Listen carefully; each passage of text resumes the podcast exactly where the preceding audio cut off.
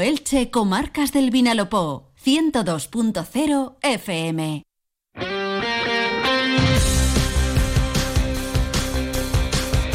¿Qué tal están? Un saludo, muy buenas tardes. Llegamos poco a poco a la 1 y 20 del mediodía en la sintonía de Onda Cero Elche Comarcas del Vinalopó, en el 102.0 de la frecuencia modulada. Como cada día a esta hora comenzamos con Radio Estadio Elche. El Elche Club de Fútbol y el Club Deportivo Eldense caminan a ritmo de ascenso directo a Primera División. No se echen las manos a la cabeza. Esto solamente si tuviésemos en cuenta las últimas seis jornadas de liga, en la que ambos conjuntos han sumado cuatro victorias y dos empates, 14 puntos de los últimos 18 disputados. En ese tramo de liga solamente están superados por el Club Deportivo Eldense, que es el líder en solitario de la categoría de plata del fútbol español. Destacar que el Eldense tiene hoy jornada de descanso y mañana volverá a los entrenamientos. Por su parte, el Elche esta tarde reanudará el trabajo trabajo en el Estadio Martínez Valero, a puerta cerrada.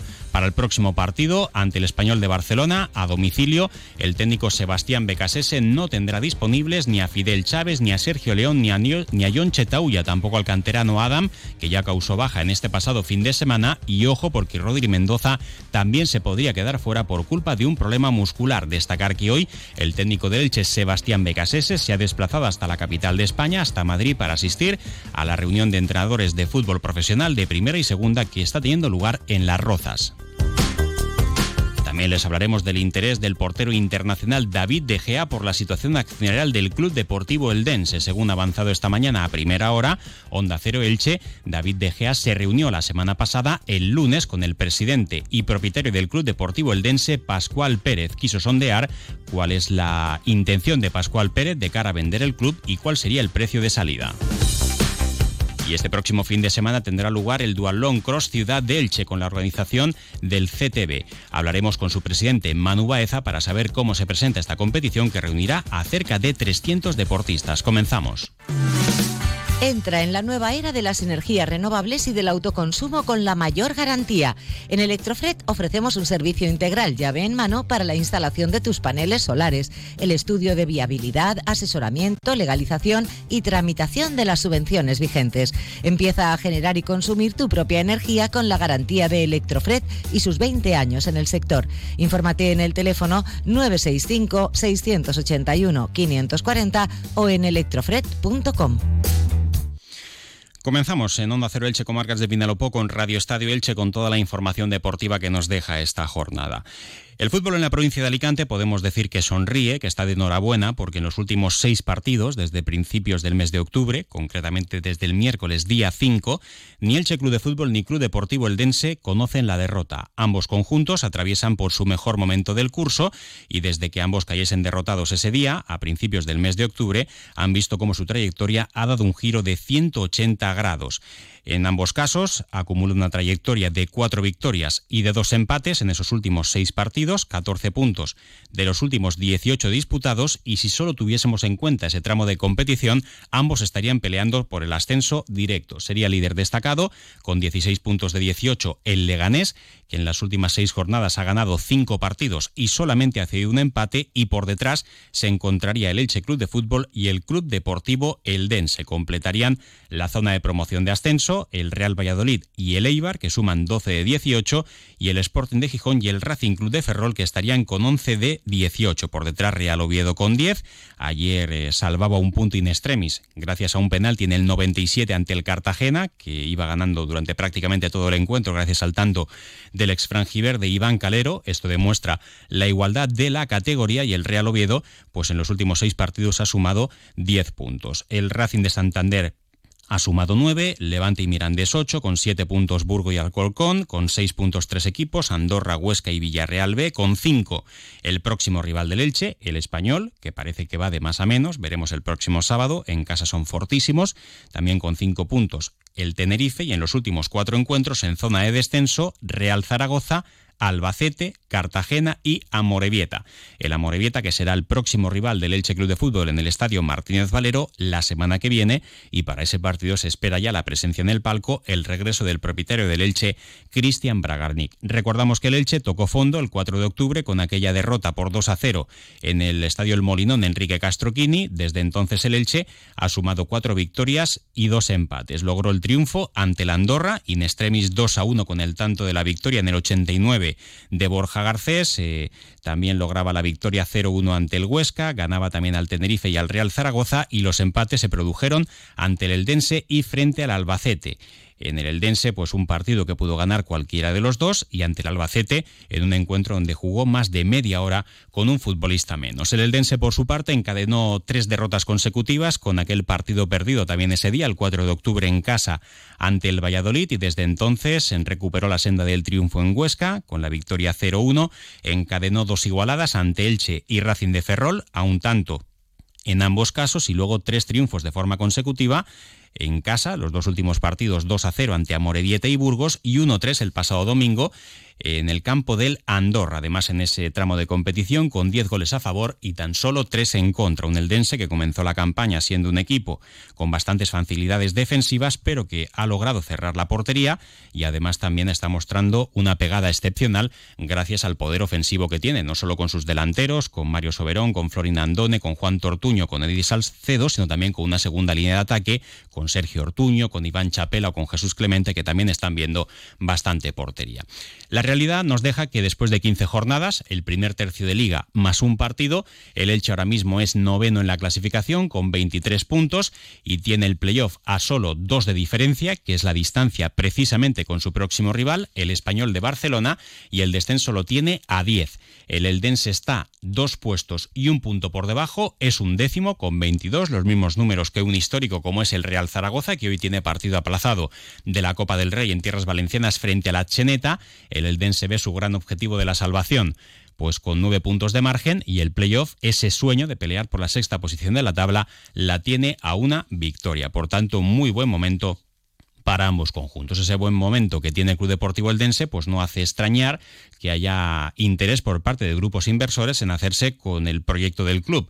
El 29 de septiembre, su presidente y propietario Pascual Pérez lanzaba un comunicado a través de las redes sociales del Club Deportivo Eldense para decir que su intención era dar un paso al lado, que estaba manteniendo conversaciones para vender el Club Deportivo Eldense, aunque velaría muy bien por ver a quién le vendía el equipo de su localidad. Según ha desvelado esta mañana a primera hora Onda Cero a través de su página web ondacero.es barra Elche, el portero David De Gea, el internacional español, se reunió el lunes de la semana pasada, 6 de noviembre, en Elda, para comer con Pascual Pérez y para hablar de la situación económica y accionarial del Club Deportivo Eldense. Solo es una toma de contacto, ni mucho menos hay acuerdo, nos llega que de momento las condiciones económicas planteadas pues no terminan de convencer a David De Gea, pero ahí queda ese contacto que hemos desvelado esta mañana. También hay otros inversores eh, procedentes de Madrid, incluso algún mexicano interesado en poder hacerse con la compra del Club Deportivo Eldense, pero parece que aquel comunicado de finales de septiembre pues se ha enfriado un poquito para Pascual Pérez, que ahora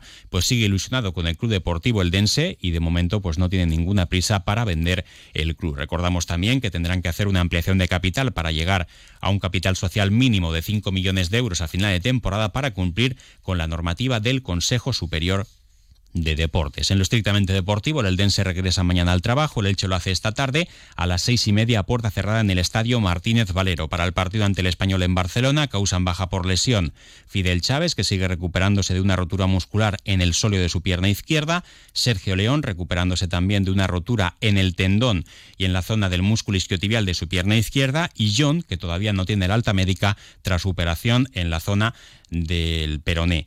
Eh, también se pueden sumar a esa lista de baja Rodri Mendoza con una sobrecarga muscular pendiente de los resultados de las pruebas a las que se ha sometido esta mañana. Adam, que también se quedó fuera por descanso en el último partido. Veremos si vuelve a la convocatoria. Y el que sí estará disponible será Nico Castro, que incluso podría ser titular. Recordar también que siguen a la venta las entradas y las plazas en autobús para viajar a Barcelona. 40 euros es el precio del billete en autocar con 15 euros de colaboración de leche, solo cuesta 25 y también hay que adquirir la entrada por 15 euros. La oferta está vigente hasta mañana a las 2 del mediodía. Una pausa y continuamos. Elche, una ciudad para todos. La creación del nuevo Centro para el Deporte Inclusivo es el proyecto más ambicioso de toda la estrategia EDUSI. Unas instalaciones de vanguardia preparadas para la práctica de cualquier modalidad deportiva e inclusiva. Además, acogerá la Oficina de Información y Atención a la Diversidad Funcional. EDUSI, Ayuntamiento de cofinanciado por el Fondo Europeo FEDER. Existe una calidad que es reconocida por críticos y expertos que nos reconcilia con nuestra historia y nuestra gente. Las variedades, la singularidad de nuestros vinos Alicante DOP. Únete a esta historia. Desde 1510, Vinos Alicante denominación origen. Campaña FEADER, Unión Europea. Y abrimos ahora página polideportiva porque este próximo domingo llega a nuestra ciudad una prueba clásica en el calendario deportivo ilicitano, como es la séptima edición del Dual Long Cross CTB Ciudad de Elche, una prueba organizada por nuestra ciudad, una prueba organizada por el CTB, el Club Triatlón Baeza, y hablamos con el director y presidente del Club Triatlón Baeza, con Manu Baeza. Manu, bienvenido, buenas tardes. Hola, buenas tardes. Bueno, pues ya todo prácticamente preparado, cerca de 300 deportistas, el recorrido entiendo que será el habitual, una prueba que es de las pocas que se ha consolidado en los últimos años dentro de esta disciplina, ¿no, Manu? Efectivamente, sí, es, una prueba que ya está muy muy consolidada en, ámbito del dualón y bueno, la comunidad valenciana concretamente es la única que, se hace, ¿eh? esto la única, que hemos sobrevivido. ¿eh? es campeonato autonómico, ¿eh? como está haciendo últimamente estos últimos años. Y nada, esperando que llegue el domingo con, muchas ganas y con mucha ilusión. ¿Qué previsión meteorológica y para el domingo? Porque estamos volviendo a vivir el enésimo verano del año, ¿no? Sí, bueno, creo que las temperaturas van a ser altas, bueno, altas, unos 22, 23 grados, es lo que más o menos hemos visto que, se espera. Pero bueno, un día bonito, con sol, que creo que tampoco va a hacer mucho mucho viento, mucho aire, así que supongo que será un día, pues bueno, aunque sea un poquito caluroso, tendrán que beber un poquito más, hidratarse más los los dualetas pero bueno, un, día para disfrutar del deporte aquí en Elche. Mm. Emanuel, el recorrido entiendo que será el mismo, ¿no? Comenzará con 5 kilómetros corriendo, otros 20 en bicicleta de montaña con paso por la ladera del río Vinalopó, el Parque Municipal El Pantano y la tradicional subida al Cao, y un tercer tramo de carrera a pie de 3 kilómetros hasta llegar a la línea de meta por, por el casco histórico, ¿no?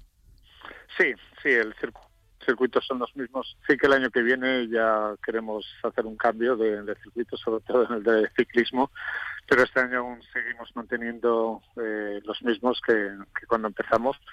Y sí, es como bien has dicho, eh, 5, 20 y 3. Y eso, bueno, sobre todo los tres últimos quizás tengan, porque los primeros cinco son, son muy llanos, eso es todo llano, y sí que los últimos tres de carrera a pie pues tiene ahí un par de, de, cuestas, pero bueno, que también la hacen atractiva porque son ahí en, las laderas del río, que está muy bonito ahora, lo han dejado precioso. Mm, la salida está prevista para el domingo, eh, día 19 de noviembre, este próximo domingo a las 10 de la mañana. La entrega de premios será alrededor de la una y media del mediodía, con la presencia del concejal de deportes, con José Navarro, y la inscripción todavía se puede realizar en la página web de la Federación Valenciana de Triatlón, ¿no? Es de 30 euros en formato individual y de 40 euros si la participación es por parejas, que no hemos hablado de ella, pero que es una disciplina que siempre gusta mucho, ¿no? Se reparte uno la carrera a pie y el otro la bicicleta de montaña. Eso es, sí. Bueno, eh, esta misma noche es cuando se cierran inscripciones, porque necesitamos unos días para el tema de, de, asignar dorsales y todo eso. Entonces, ahí de plazo aún hasta, hasta esta noche, hasta las 12 de, esta noche, se puede inscribir la gente. Sí, eh, la salida, van a haber varias salidas. La primera empieza a las 10 de la mañana, de ahí desde Paseo de la Estación. Y la entrega de trofeos, efectivamente, será sobre la una, la una del mediodía. ¿eh? Eh, los dorsales se pueden recoger a partir del sábado, todo el día del sábado, por la mañana en horario de tienda eh, mañana y tarde en la tienda Urban Runner, en, en los bajos del Squash. Y quien no lo pueda recoger el, el, sábado, que lo tenga que recoger el domingo, también a partir de las 8 de la mañana en la cafetería Vapor, que está en la misma estación de Renfe. Pues nada, Manu, que vaya todo muy bien, que se pueda disfrutar de un gran espectáculo deportivo el próximo domingo con una prueba que, como decíamos al principio, ya se ha consolidado en el calendario deportivo de la ciudad y daros la enhorabuena pues, al Club Trialón Baeza por ese gran trabajo que realizáis también de la mano de la Concejalía de Deportes del Ayuntamiento de Elche. Muchísimas gracias, Manu, y que vaya todo bien. A vosotros, muchas gracias, un saludo. Bueno, y para terminar, recordar también que después del descanso que tuvo la Tigo Club Balonmano Elche este pasado fin de semana, volverá a la competición el próximo sábado a las 7 de la tarde en tierras gallegas ante el Mecali Atlético Guardés, el equipo de la también ilicitana África Sempere, y servirá para cerrar la primera vuelta del campeonato con una línea magnífica para las de Joaquín Rocamora, que están ahora mismo al frente de la tabla de clasificación. Nosotros lo dejamos aquí, no queda tiempo para más, se quedan en la compañía de la Buena Radio, la que escuchan, y con los servicios informativos de Onda Cero Elche Comarcas de Vinalopó con nuestro compañero David Alberola. Un saludo.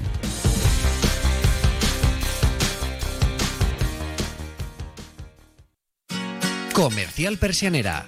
Puertas, tableros, parquets, cocinas y bricolaje. Onda